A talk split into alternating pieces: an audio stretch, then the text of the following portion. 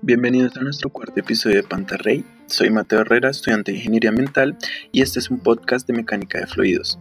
El tema de hoy es la tensión superficial y el efecto de capilaridad.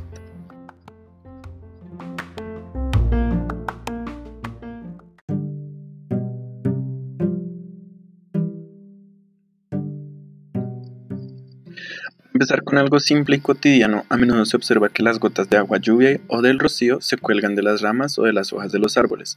En estas y otras observaciones, las gotas de líquido se comportan como pequeños globos esféricos llenos con ese líquido, y su superficie actúa como una membrana elástica estirada sometida a tensión.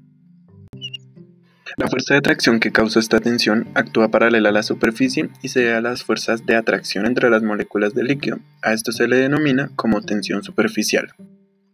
También hemos notado que algunos insectos pueden aterrizar sobre el agua o inclusive caminar sobre ella y que las agujas pequeñas de acero pueden flotar sobre el agua.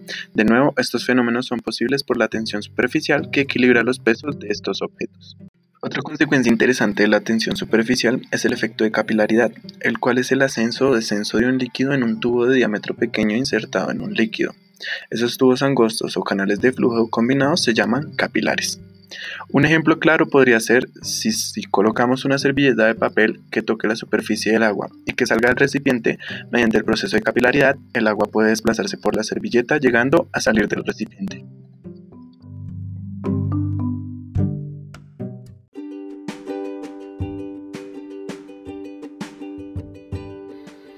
Y esto fue todo por hoy. Es importante decir que toda la información es recopilada del texto guía y supervisada por el profesor Alex Trujillo, de la Universidad Central, y también a nuestro equipo de trabajo conformado por Laura Murcia, Valentina Granados, Daniel Castro, Dayana Bejarano y quien les habla, Mateo Herrera.